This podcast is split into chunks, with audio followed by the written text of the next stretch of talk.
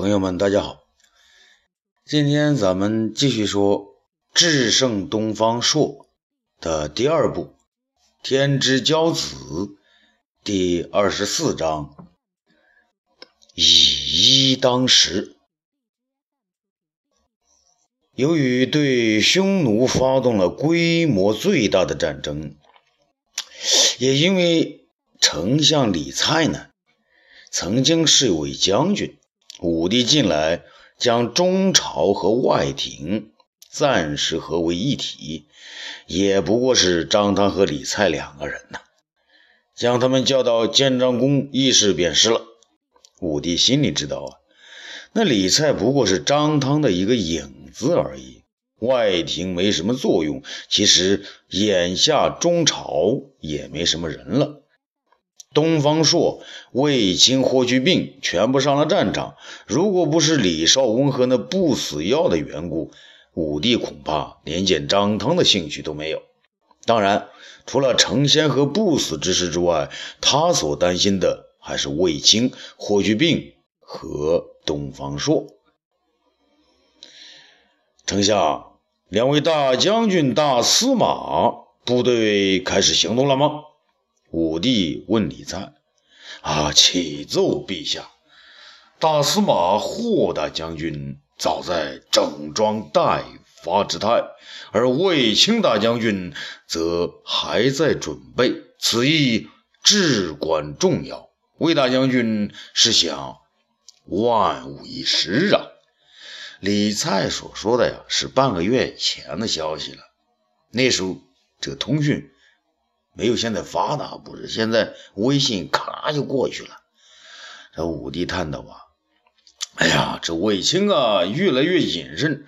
这人的年纪一大，这冲劲儿就没了哈。”李蔡呢，却会说话：“陛下，霍大将军骁勇无比，魏大将军沉稳周到，他们互相配合，可谓无往而不胜啊。”武帝见他说到了点子上，满意的点点头。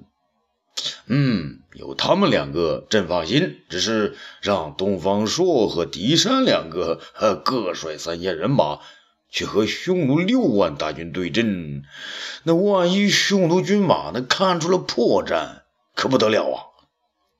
张汤呢插话了：“皇上，您就放心吧。”这回可是东方朔实现平生夙愿的时候，也是他显山露水的时候。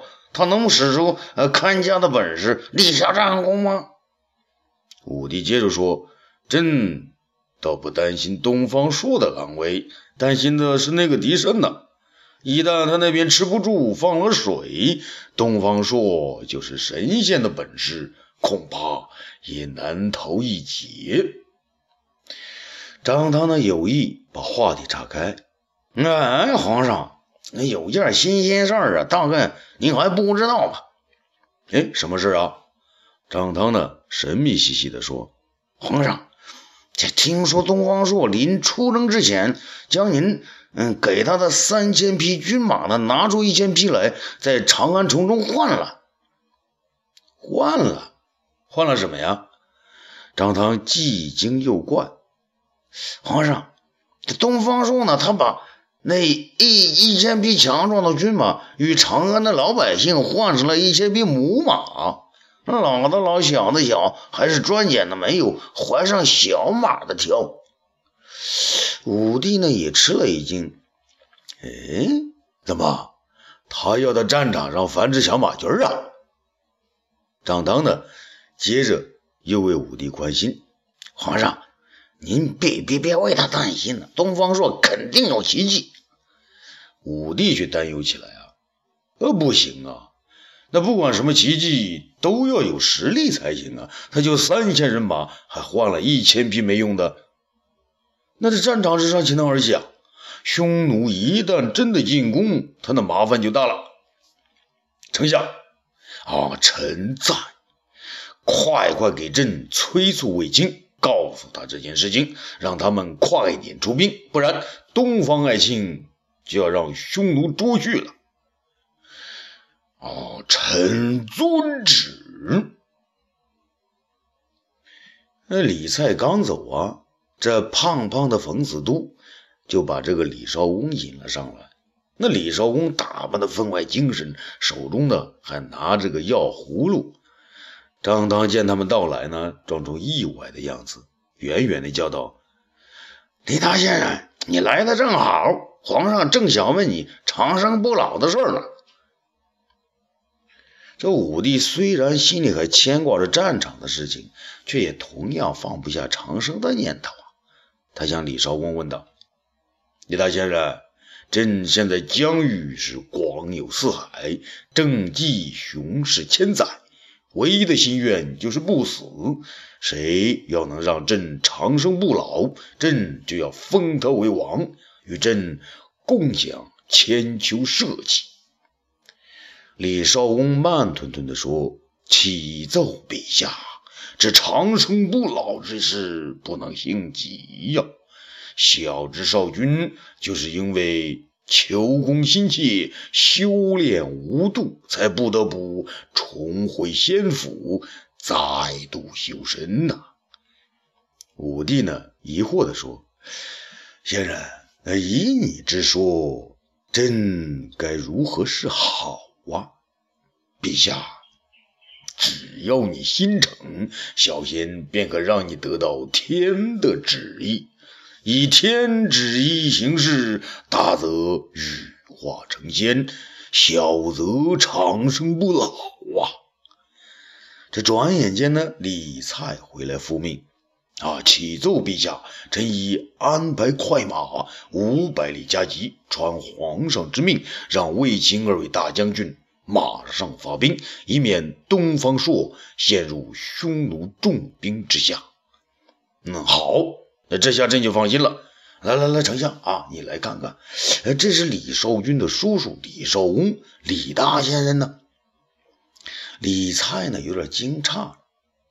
李大仙人，李少君。武帝见他以为这是李少君，就笑了，哈哈哈哈！丞相，这你就不懂了。这李少君是与刘伶练功过度，重回仙府，再行修仙去了。这李少翁是李少君的叔叔，是受少君之托来向朕传授长生不老之术的。李蔡啊，没再说话。李少翁呢，却盯住李蔡看了好一会儿。丞相，看你有些面熟啊。李蔡呀，实话实说，啊，我可从来没见过你呀。李少翁装出恍然大悟的样子。哦，是小仙搞错了，搞错了。小仙认识的是一个叫李固的人。你才吃惊了，李固，李固是我的太爷爷呀！李少翁啊，在这故弄玄虚。哦，我说呢，这一家人长不出两副面孔嘛。李在这将信将疑的说：“嗯，我七岁时，我的太爷爷就去世了。而你怎么会认得他呢？”李少翁更加神秘的问：“哦，你的太爷爷他是不是放牛的？”李蔡呢也不忌讳：“是啊，听我父亲说，我太爷爷一边放牛一边练。”李少翁抢着说道。啊，他在牛背上练了二十三年的剑，才练成你们李家剑法，是不是啊？李在更有些惊奇啊，是啊，你怎么知道的？哈哈哈哈哈哈哈哈！一百年前，我骑鹤成云，闲游来到云中草原之上，发现有个年轻人在牛背上边走边练射箭，很能吃苦，却不得要领。于是我便按下云头，教了他几招。他还想多学，我便要他立誓服从我一个条件。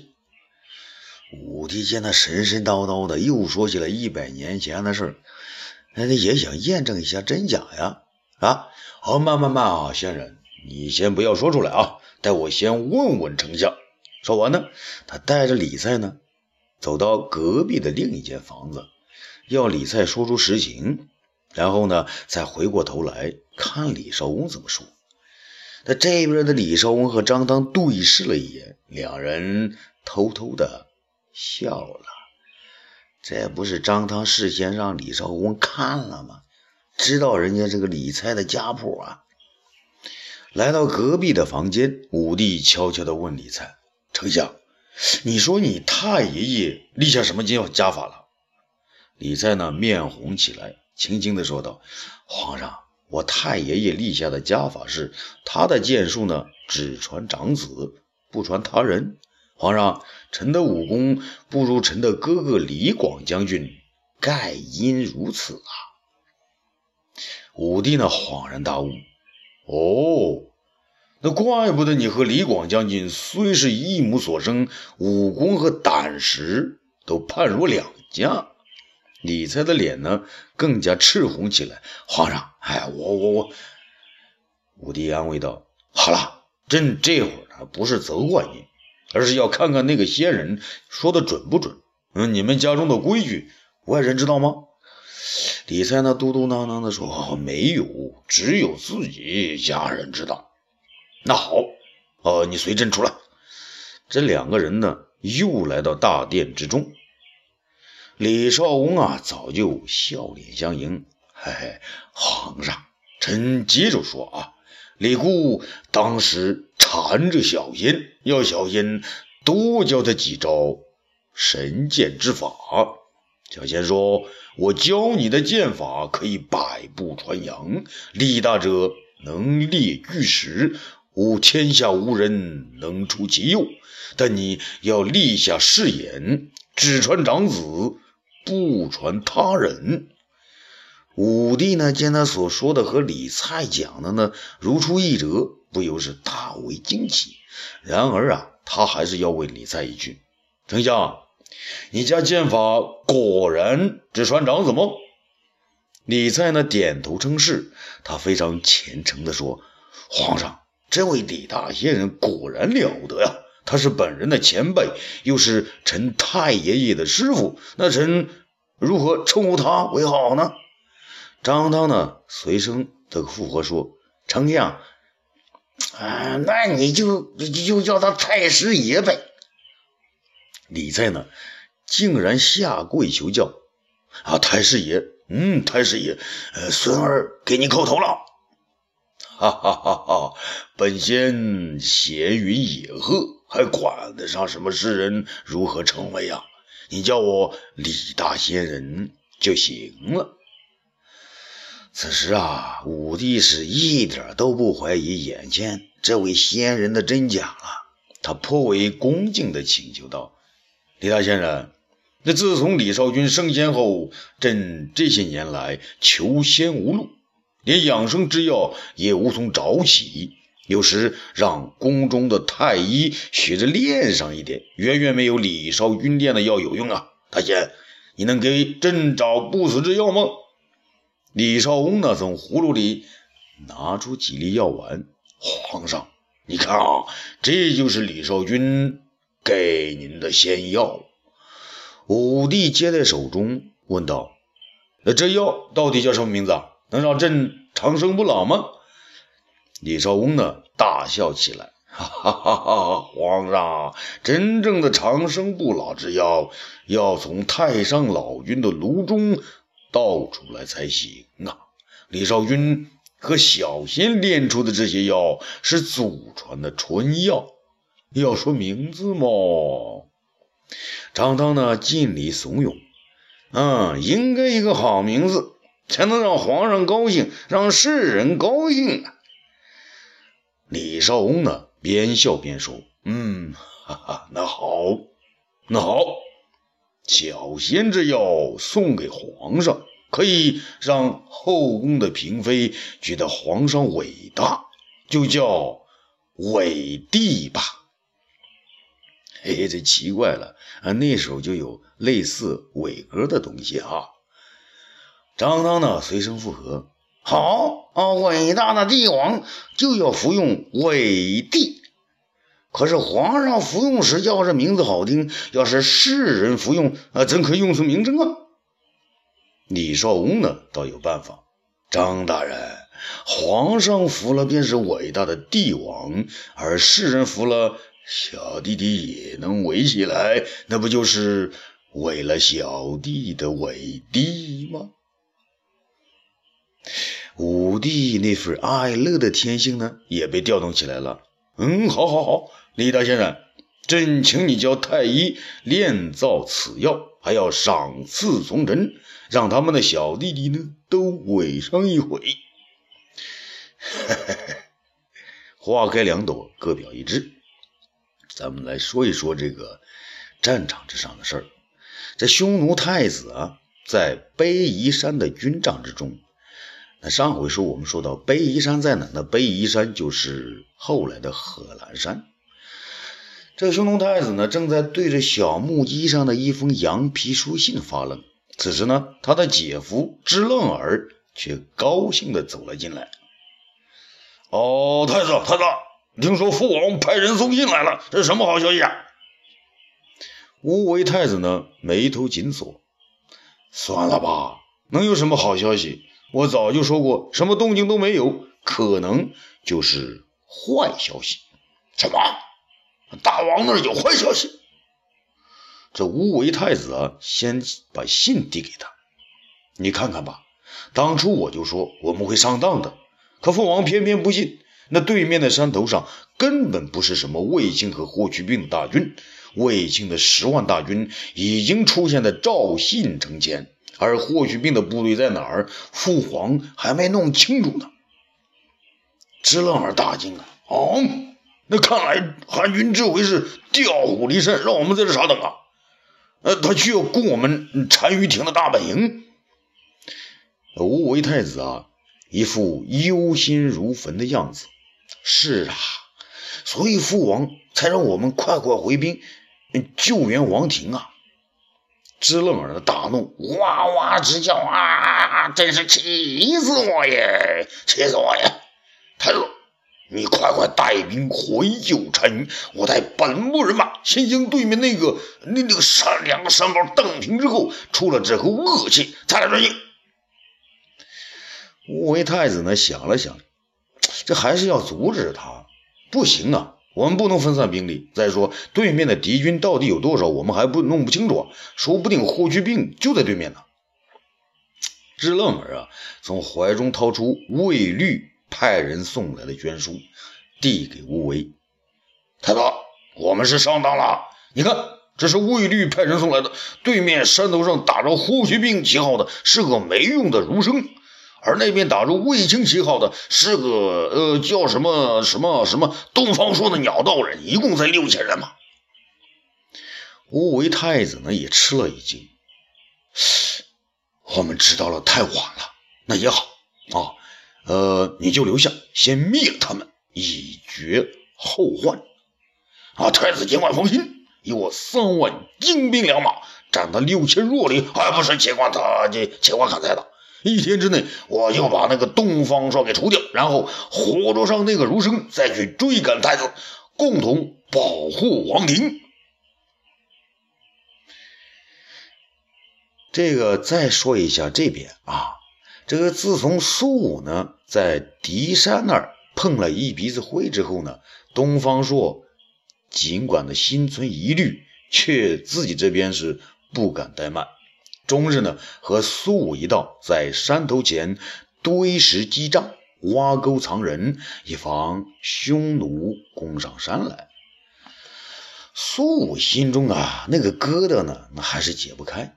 那这天呢，两人向北瞭望，见敌军没有动静，苏武呢又提起这件事来。啊，东方大人，我那天在敌山军中见他一反常态。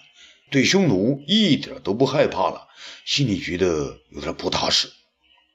东方朔问道：“哎，难道跟他在一起的那个卫律教了他什么高招吗？”苏武却说：“大人，苏武以为那狄山可能会在卫律的撺掇下向匈奴暗送秋波呀。”东方朔摇摇头：“不会吧？那儒者最讲脸面呐，他这么做岂不是将孔夫子和董夫子两个人的脸面丢尽了？苏武呢，更进一步说：“东方前辈，苏武也曾饱读儒家之书，苏武所担心的，可能正是狄山所想的呀。”啊，欲知后事如何，咱们下次接着说。